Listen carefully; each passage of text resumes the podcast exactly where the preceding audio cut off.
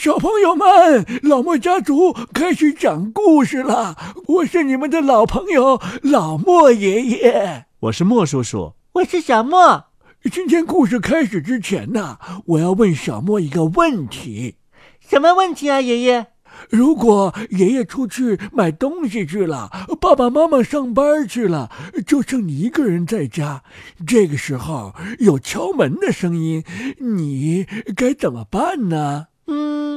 嗯，我就打开门看一看是谁在敲门呢？嗯，小莫，你有没有想过这样会有危险的呢？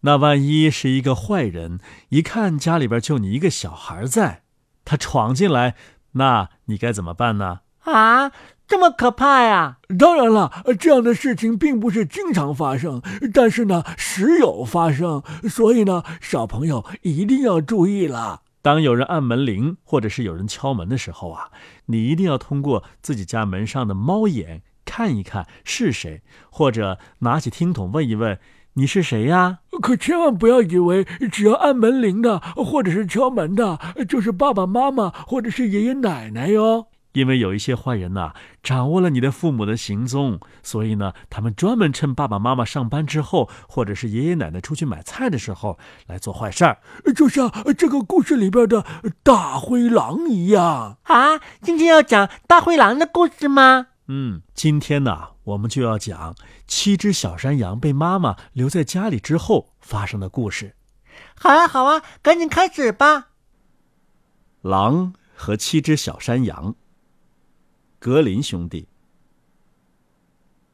从前呐，有一只老山羊，它有七只小山羊，它喜欢它们，就像妈妈喜欢自己的孩子一样。有一次啊，老山羊要到森林里去给小羊找吃的，就把七只小山羊叫到身边说：“咩。”亲爱的孩子们，我要到森林里去，你们可要当心呐！咩，如果狼进来了，就会把你们连皮带毛一点不剩的都吃掉的。咩，那个坏蛋常常把自己伪装起来，不过从他的粗嗓门和黑爪子，你们哦会马上认出他来的。咩，小山羊们说：“咩，亲爱的妈妈，我们会多加小心的，你放心去吧。”咩。老山羊咩咩叫着，放心的出门去了。没过多久啊，有人敲门喊道：“咩，快开门，乖孩子们，你们的妈妈回来了，还给你们带了好吃的。”咩。可是小山羊们听出了狼的粗嗓门。咩！我们不开，他们大声的说：“嗯你你不是我们的妈妈，我们的妈妈说话声音又细又好听，而你的声音咩这么粗，你你是狼咩？”于是狼走了，他到一个杂货店买了一支大粉笔，他把粉笔吃下去。好使自己的声音变得细些，然后他又回到小山羊家，敲门喊道：“ 咩，快开门，乖孩子们，你们的妈妈回来了，还给你们带了好吃的。”咩。可是狼把他的黑爪子伸到了窗户上，小山羊们看见了，喊道：“咩！”我们不开门，我们的妈妈没有像你这样的黑爪子。咩，你你是狼。于是啊，狼又跑到一个面包师那儿说：“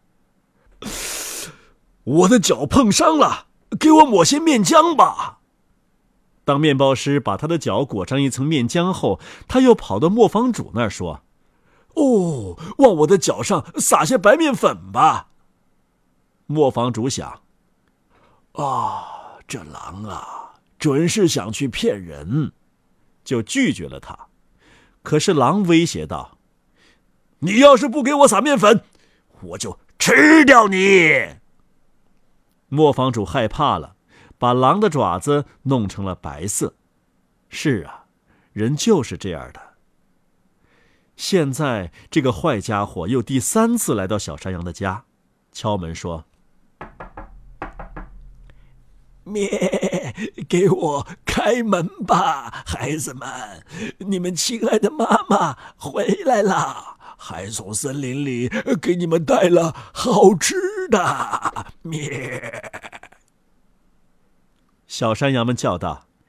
咩，先给我们看看你的脚，咩，我们好知道，嗯，你是不是我们亲爱的妈妈？狼把爪子伸到窗户上，小山羊们一看脚是白色的，便信以为真，把门打开了。可进来的是谁呢？是狼。小山羊们吓坏了，到处躲藏。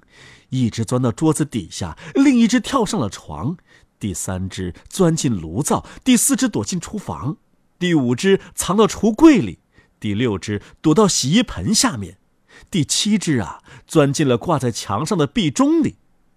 可是，狼把它们一个一个都找出来，毫不客气的一只接一只的吞了下去。只有那只躲在壁钟里的最小的山羊没有找到。狼的欲望得到满足后，就溜走了。他来到外面的绿草地上，躺在一棵树下，睡起大觉来。狼走后不久啊，老山羊从森林里回来了。出现在他眼前的是什么样的情景啊？房门大开，桌椅板凳翻倒在地，洗衣盆成了碎瓦片儿。被子、枕头掉在地下，他寻找他的孩子们，可一个也没找到。他就一个一个的呼喊他们的名字，还是没有回答。最后，当他喊到那只最小的山羊时，终于听到了一个细细的声音在回答：“咩，亲爱的妈妈，我。”我躲在，我躲在壁钟里面。老山羊把它从壁钟里接出来。小山羊告诉妈妈：“狼进来了，把其他的小山羊都吃了。”你们可以想象，羊妈妈为它可怜的孩子们哭得多伤心呐。最后，他悲伤的走出家门。那只最小的山羊跟着他。当他们来到草地上时，狼正躺在树下呼呼大睡，鼾声把树杈都震动了。老山羊来回仔细的打量着狼，他看见大灰狼圆鼓鼓的肚子里有什么东西在蠕动。咩啊！上帝呀！他想到，难道，呃，被他当晚饭吃下去的那些？可怜的孩子们还活着吗？咩！于是他要小山羊赶快回家取来剪刀和针线。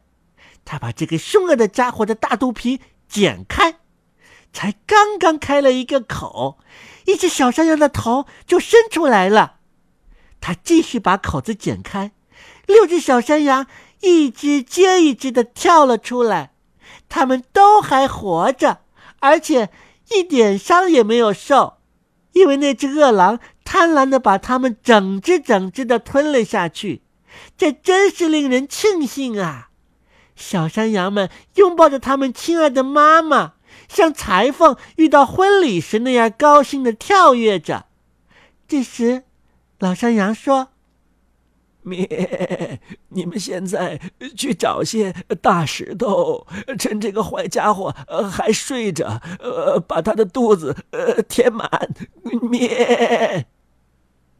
七只小山羊赶快搬来石头，塞进狼的肚子里，直到装得满满的。老山羊飞快地把狼的肚皮重新缝起来，狼一点都没察觉，连动都没动一下。狼终于睡够了，他起身就走，因为他的胃里装满了石头，他感到很渴，想去井边喝水，可他一走动啊，石头就在他的肚子里互相碰撞，发出哐哐的响声。狼叫了起来：“啊，是什么轰隆轰隆的，在我肚子里边来回的作响？我以为是六只小山羊，原来是大石头在响。”他走到井边，俯下身去喝水，沉重的大石头一下把他拽进了井里，他只能可怜巴巴的淹死了。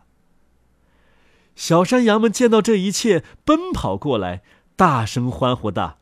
灭灭！大灰狼淹死了！灭！大灰狼淹死了！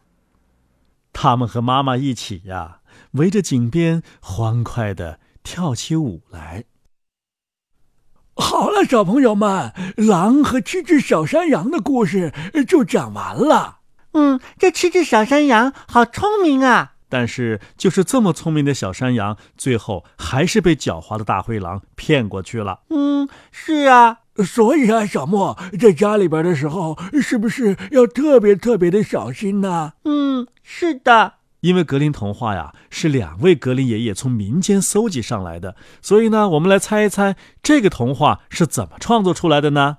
嗯，我想有可能是爸爸妈妈吓唬小朋友来编出来的。哦，那怎么能说是吓唬小朋友呢？那是提醒小朋友，就像爷爷刚才提醒你一样。是啊，小莫，提醒和吓唬可是不一样的。所以啊，我们回想一下，几百年前呢，这个德国的父母哄孩子还真是有一套呢。他们不使用“你不许”“你不要”这样的歧视语气来命令孩子，而是用这样的童话来提醒孩子要注意这个，注意那个。嗯，我能不能换一下爸爸妈妈呢？啊啊，不是不是，我就是说，爸爸妈妈能不能换一种方式，以后这样来提醒我呢？哦，小莫的这个建议啊，真的挺不错的。以后啊，爸爸妈妈要提醒小朋友做什么事情的时候，不妨自己也编一些可爱的小童话。说不定以后啊，你编的童话也会变成某某童话集里边的一部呢。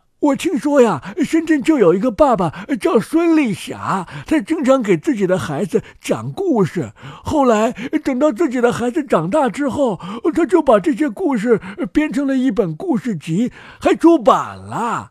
哦，你说的这个孙丽霞呀，就是我的同事。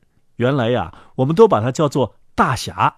哦，那什么时候我们可以听到大侠叔叔编的童话呢？嗯，我想一定会有机会的。不过今天已经太晚了，你该睡觉啦。好的，好的，我睡觉了。你不会拿大灰狼来吓唬我吧？哦，怎么会呢？我们都说了，不许拿大灰狼，还有狐狸啊什么的吓唬小朋友。